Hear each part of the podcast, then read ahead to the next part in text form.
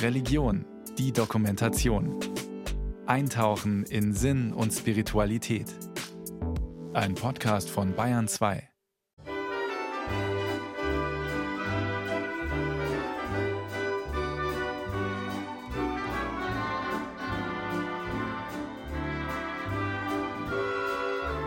Kann denn Liebe Sünde sein? Es gab Zeiten, in denen die Antworten auf diese Frage unterschiedlich ausfielen. Aber kann denn Wurstessen Sünde sein? Auch hier ist die Antwort nicht eindeutig.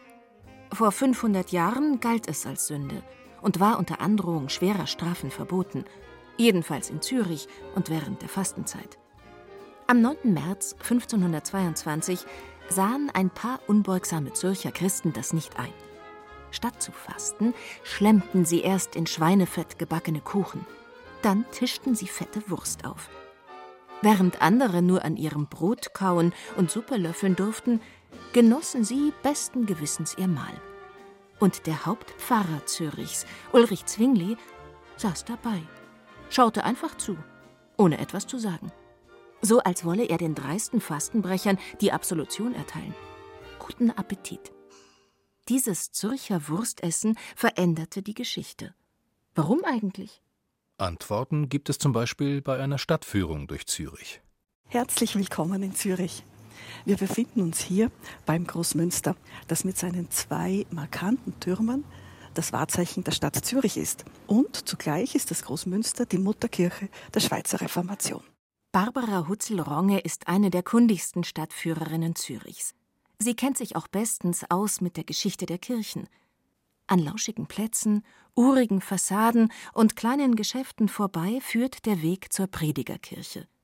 In ihrem Schatten steht ein steinerner Brunnen. Ziemlich schön. Nach einem kurzen Spaziergang durch die Gassen in der Altstadt von Zürich sind wir schon beim Froschauer Brunnen angelangt. Dieser Brunnen erinnert an einen Mann, der von entscheidender Bedeutung für die Zürcher Reformation war und der vor exakt 500 Jahren mit einer provokanten Aktion sehr viel Aufsehen erregte. Christoph Roschauer, der Buchdrucker. Das waren gerade die Glocken der Predigerkirche. Aus dem achteckigen Brunnen ragt eine mächtige Säule empor. Obenauf hockt gemächlich ein Frosch, und auf ihm sitzt in Reiterpose ein Mann, fast wirkt er wie ein Kind. Die Füße abgestützt auf den Froschschenkeln, der Blick geht stolz in die Ferne. In der rechten Hand hält er eine Fahne. Was das bedeutet, weiß die Stadtführerin. Das war das Buchdruckerzeichen von Christoph Froschauer, das er zum Schluss verwendet hat. Er spielt damit natürlich auf seinen Namen an. Er hieß ja Christoph und alle Welt kannte damals den heiligen Christophorus, der das Christuskind über den Fluss trägt. Nun ist es der Frosch, der das Christuskind auf seinem Rücken trägt. Und das Christuskind schwenkt ganz begeistert ein Fähnchen. Zur Freude hat Christoph Froschauer guten Grund. Als aus Bayern zugewanderter Buchdrucker hat er es in Zürich zu viel Geld und Ansehen gebracht. Dazu verhalf ihm die Reformation – jene fromme Erneuerungsbewegung, die zu Beginn des 16. Jahrhunderts mutig gegen die Macht der damaligen Kirche anging.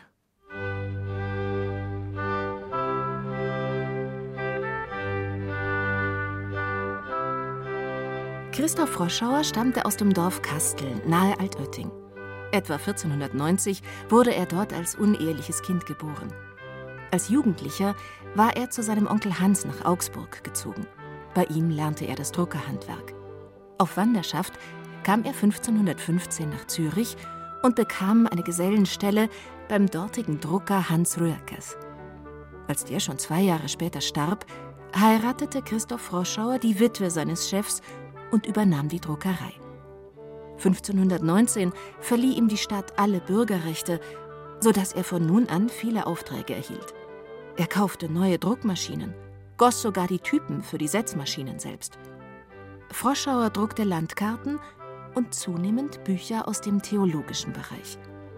Die Ideen der Reformation, die im fernen Wittenberg durch Martin Luther ausgelöst wurde, hielt er für gut und fördernswert. Und was Ulrich Zwingli, der Pfarrer am Zürcher Großmünster, dachte und predigte, das ging in dieselbe Richtung. Es komme mehr darauf an, was in der Bibel steht, als auf das, was die Kirchenfürsten sagen. Die Kirche nimmt sich zu viel heraus. Ihre Macht muss gebrochen werden. Dann wird endlich wieder der wahre Glaube, wie er in den Evangelien zu lesen ist, gelebt werden können. Aber noch ist es nicht so weit. Über ein Thema regen sich die Zürcher im Jahr 1522 besonders auf. Über die Jahre hatte sich Wut angesammelt gegen die strengen Fastenregeln, die die Kirche vorschrieb und deren Missachtung bestraft wurde. Wer Geld hatte, konnte sich freikaufen von der Pflicht zu fasten. Ein System der Ungerechtigkeit war entstanden. Dagegen wurde der Unmut größer. Für die einfache Bevölkerung bedeutete das vorgeschriebene Fasten derbe Einschränkungen. Im Winter herrschte bittere Kälte. Durch das Fasten kam zum Frieren auch noch das Hungern hinzu. Widerstand machte sich breit. Um gegen das Fastengesetz zu protestieren, hatte ein Bäckermeister am Aschermittwoch, dem ersten Tag der Fastenzeit also, demonstrativ einen Braten gegessen. Dafür droht ihm eine Strafe.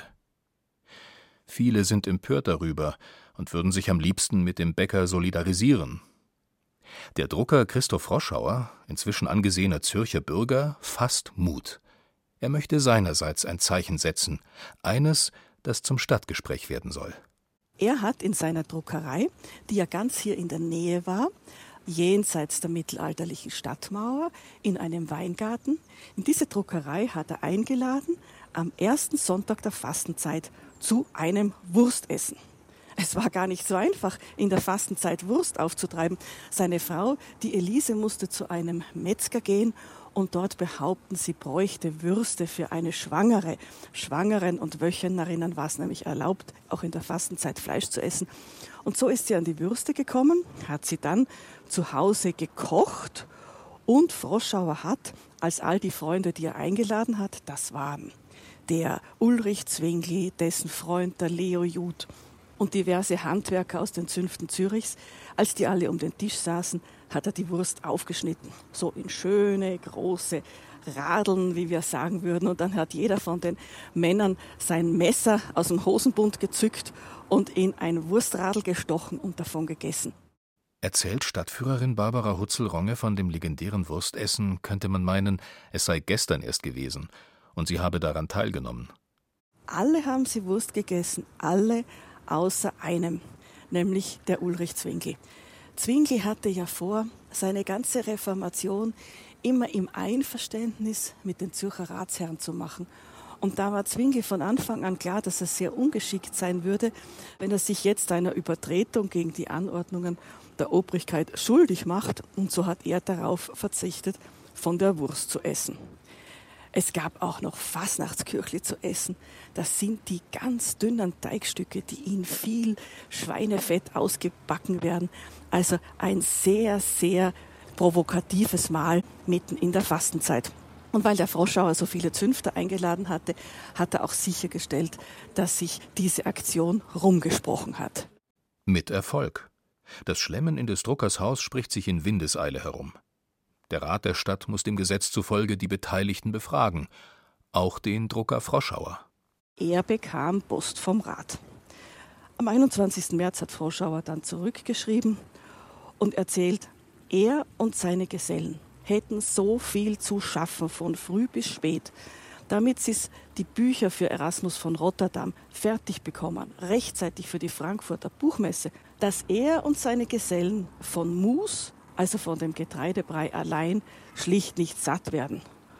Und jeden Tag Fisch zu kaufen, das könne er sich auch nicht leisten. Damit war auch für Froschauer die Sache gegessen.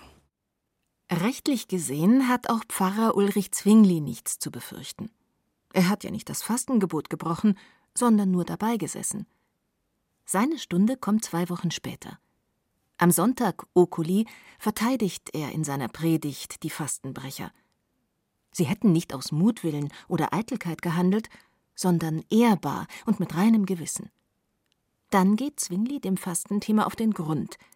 Er durchforstet die gesamte Bibel und findet keine Fastengebote, wie sie in Zürich gelten. Sein Befund, gut evangelisch, die Kirche habe etwas zum Gesetz erklärt, was gar nicht in der Bibel steht. Ein Unding. Zwinglis Kritik an den Kirchenoberen ist scharf. Ihr Glaube an Gott war nicht mehr so stark, dass sie auf ihn allein vertrauten und ihre Hoffnung auf ihn allein setzten, allein auf sein Gebot und seinen Willen hörten. Töricht begannen sie wiederum dem Diktat der Menschen zu folgen. Gleich als ob Gott etwas versäumt habe, das nun zu ergänzen und zu verbessern sei, reden sie sich ein, an diesem Tag, in diesem Monat, zu dieser und jener Zeit darfst du dies und das nicht tun. Die geistlichen Oberen haben nicht nur keine Macht, solche Dinge zu gebieten, sondern sie begehen, wenn sie es gebieten, eine schwere Sünde. Denn jeder, der Macht hat und mehr verlangt, als geboten ist, handelt sträflich. Das Ende von Zwinglis Predigt klingt tolerant und versöhnlich. Stadtführerin Barbara Hutzel-Ronge kann es auswendig. Summa, dass ich's kurz mach. Willst du fasten? Tu es. Willst du das Fleisch nicht essen? Iss es nicht. Lass mir aber dabei den Christenmenschen frei. Gern auch nochmal in der Schweizer Version. Summa, dass ich's kurz mach. Willst du fasten? Tu es. Willst du das Fleisch nicht essen? Iss es nicht. Lass aber mir dabei den Christenmenschen frei. Das Zürcher Wurstessen hat die ganze Stadt aufgewirbelt. Und wie reagiert der Rat der Stadt Zürich? Die Ratsherren sind klug. Sie entscheiden bereits am Palmsonntag, die alte Ordnung ist beizubehalten. Jedoch, und das ist neu, wer nicht fastet, darf nicht verurteilt werden. Denn er oder sie handelt ja nicht gegen das, was in der Bibel steht. Die Entscheidung löst Streit aus. Zwingli-Anhänger und Altgläubige stehen einander gegenüber. Teils gehen sie sogar aufeinander los. Die Teilnehmer des Wurstessens im Hause Froschauer freuen sich. Und der Drucker selbst besonders. Das Interesse an Zwinglis Predigt hält bei ihm die Druckerpresse in Gang und lässt die Kasse klingeln. Nach Zwinglis Fastenpredigt in Großmünster hat Christoph Froschauer diese Predigt gedruckt und das war der Beginn einer langen und sehr ersprießlichen Zusammenarbeit der beiden. Die Stadtführung auf den Spuren der Reformation geht weiter. Am Großmünster geht es vorbei, die Zwingligasse entlang, zu einem markanten Haus. Wissen Sie was? Es fegt so ein kalter Wind durch diese Kirchgasse. Lassen Sie uns hineingehen ins Haus. Ich zeige Ihnen gern die Amtsstube von Zwingli. Ich gehe mal vor. Wir müssen noch ein Stückchen weiter hinauf. Die Amtsstube liegt nämlich ganz unterm Dach. Treten Sie ein. Unverzüglich scheint die Zeit wie zurückgedreht. Ein großer Tisch, sechs Stühle und Bänke. Hier hat Zwingli damals Gäste empfangen und mit den Kirchenverantwortlichen besprochen, was zu tun ist. Hier haben sie Strategien entwickelt und Pläne geschmiedet. Immer mit der Frage, wie schaffen wir es, dass die Kirche sich wieder am Evangelium orientiert? Nur am Evangelium, nicht an menschlichen Geboten. Hier hat Zwingli auch darüber nachgedacht, was er den Zürcher Christen predigen soll. Verständlich sollte es sein. Und die Predigten sollten die Menschen dazu befähigen, sich selbst ein Bild von Gott, von Jesus und vom Glauben zu machen. Also stellte Zwingli der Gemeinde die Bibel vor. Was heute selbstverständlich klingt, war damals ziemlich außergewöhnlich. Zum allerersten Mal gab es die Geschichte in einem Stück. Und das muss unwahrscheinlich spannend gewesen sein. Die meisten Menschen konnten damals ja nicht lesen. Und selbst die, die lesen konnten, verstanden vielleicht nicht Latein. Also sie hatten nie die Chance, diese Geschichten in der Bibel nachzulesen. Und nun kam der Ulrich Zwingli und erzählte sie in einem Stück. Das muss ungefähr so spannend gewesen sein, wie, naja, wie wenn unser Eins jede Woche auf die Fortsetzung seiner Lieblingsserie wartet. Einfach neugierig drauf, wie es weitergeht. So war das damals in Zürich. Jeden Sonntag sind die Leute wieder in die Kirche geströmt, weil sie wissen wollten, und wie geht jetzt diese Geschichte weiter. Die Chorherren, die Zwingli ans Großmünster geholt haben, sind zufrieden. Sie wollten einen Priester, der Bildung unter die Menschen bringt. Das gelingt ihm. Wenn er predigt, merkt die Gemeinde, diesem Prediger geht es nicht um Macht für die Kirche. Ihm geht es darum, dass die Menschen verstehen, was sie glauben. Und dass sie nichts tun, nur weil es die Kirche verlangt. Es wird beschrieben, dass die Leute sehr gern in seine Predigten gegangen sind, dass er volkstümlich gepredigt hatte, auch mal einen Witz machen konnte. Und es hat den Menschen natürlich unheimlich gut gefallen, dass er ihnen zudem noch immer wieder gesagt hat, ihr braucht euch keine Ablassbriefe kaufen, ihr braucht nicht euer Geld für diese sündhaft teuren Dinge ausgeben. Wir kennen das Wort noch heute, sündhaft teuer, sondern ihr seid schon wohl gelitten beim Herrgott. Es braucht derlei Ablass, derlei Seelenmessen gar nicht. In vielen seiner Aussagen und Glaubensvorstellungen ähnelt Zwingli dem Wittenberger Reformator Martin Luther. Auch in einer Angelegenheit, die zwar theologische Gründe hat, aber eng mit dem Privatleben zusammenhängt. Wie Luther musste Zwingli im Zölibat leben. Nach Prüfung der biblischen Schriften kam auch er zu dem Schluss, mit der Bibel lässt sich die Ehelosigkeit der Priester nicht begründen. Als Zwingli im März 1522 beim Wurstessen saß, war er bereits insgeheim verheiratet mit Anna Reinhardt, der Tochter eines Zürcher Wirtsehepaars. Dass er die Liebe nicht öffentlich machen darf, erscheint ihm als Unding. Im Juni bittet er mit zehn weiteren Priestern den Konstanzer Bischof um Zulassung der Priesterehe. Erfolglos. Im April 1524 fasst er Mut und heiratet Anna Reinhardt öffentlich im Großmünster. Drei Kinder werden geboren. Die Familie wohnt in dem Haus, das noch heute Helferei heißt. Stadtführerin Barbara Hutzel-Ronge kann sich lebhaft in die Zeit zurückversetzen, als hier das Familienleben tobte und Zwingli in der Amtsstube arbeitete. Wir erleben auch einen Zwingli, der in herzlichen Einvernehmen mit seiner liebsten Hausfrau, wie er sie nennt, mit Anna Reinhardt gestanden ist und eben auch ein liebevoll fröhliches Familienleben pflegte. Wenn ich an Zwingli denke, dann kommt mir einfach auch in den Sinn, dass das die Jahre waren, in denen Zwingli jeden Morgen außer Haus ging, hinunter ins Großmünster, wo er mit seinen Freunden das Alte Testament aus dem Hebräischen in die deutsche Sprache übersetzt hat, und zwar ins eidgenössische Kanzleideutsch, wie es hier in der Eidgenossenschaft geschrieben worden ist. Zum Mittag kam er dann heim zum Mittagessen, um am Nachmittag wieder fortzugehen ins Frau Münster, um dort mit den gleichen Freunden weiter an der Übersetzung zu arbeiten, diesmal an der Übersetzung des Neuen Testaments aus dem Griechischen wiederum ins eidgenössische Deutsch. Ein Exemplar der ersten Froschauer Bibel liegt in der Kirche Zwinglis, dem Großmünster.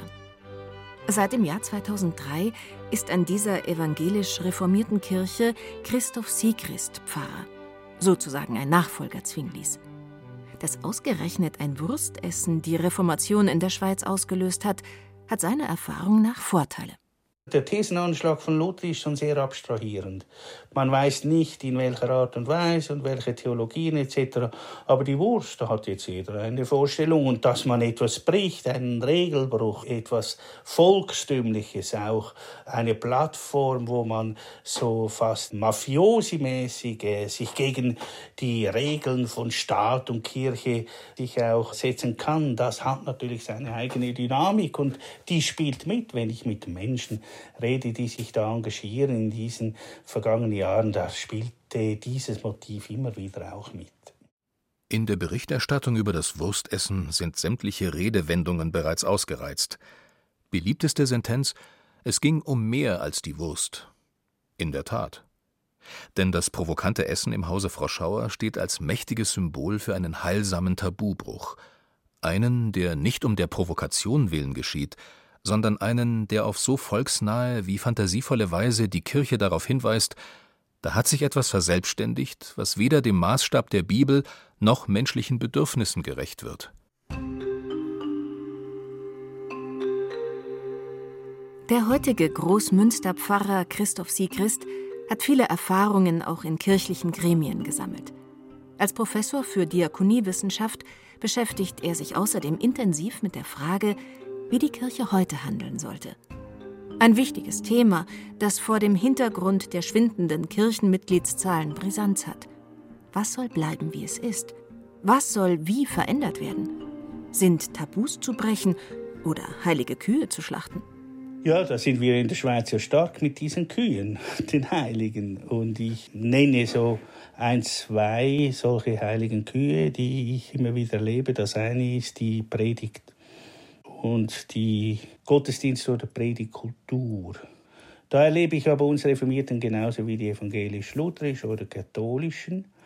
Diese heilige Kuh, dass die Predigt und die Liturgie der Hotspot nach wie vor der Verkündigung des Evangeliums ist, übersieht eine Erfahrung, die ich in jeder Konfirmandenklasse mache, dass der Verkündigungsteil, die Sprachlichkeit aus diesem Ritual hinausgewandert ist, einerseits in säkulare Rituale, also ich meine, auf dem Fußballfeld wird expliziter zu Allah und zu Jesus gebetet als in Gottesdiensten von den Gläubigen. Ich spitze jetzt zu und sage, heute würde Ulrich Zwingli sicher nicht mehr die Altare und die Bilder aus dem Kirchenraum räumen, sondern wahrscheinlich die Predigt.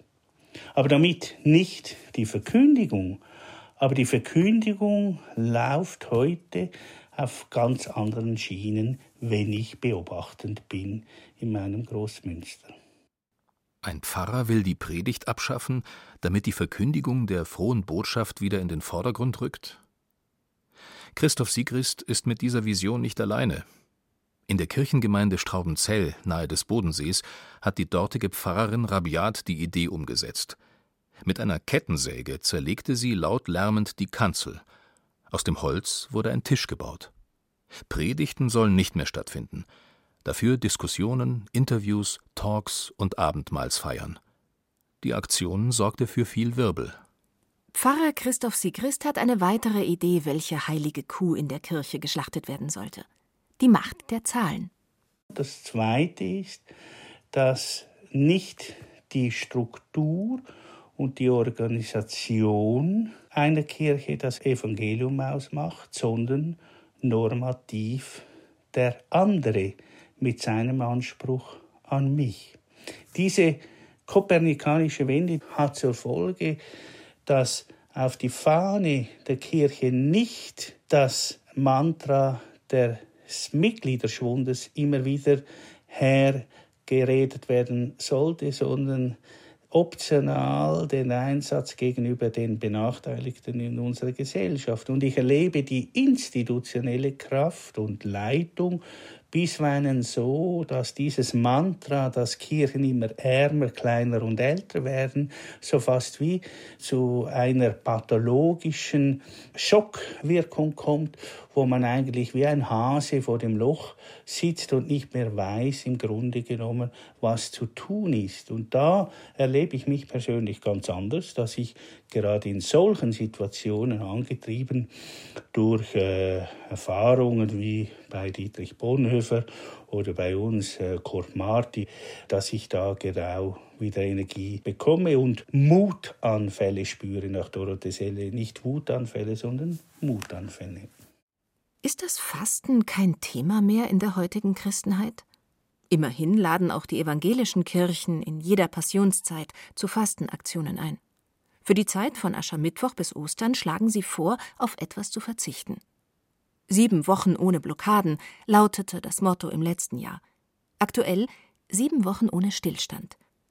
Der Verdacht, hier würde den Christinnen und Christen etwas auferlegt, liegt fern. Die Lektion, dass Fasten nicht erzwungen werden kann, haben die evangelischen Kirchen gelernt. Das Zürcher Wurstessen wirkt bis heute nach auch in der Einstellung des Großmünsterpfarrers Christoph Siegrist.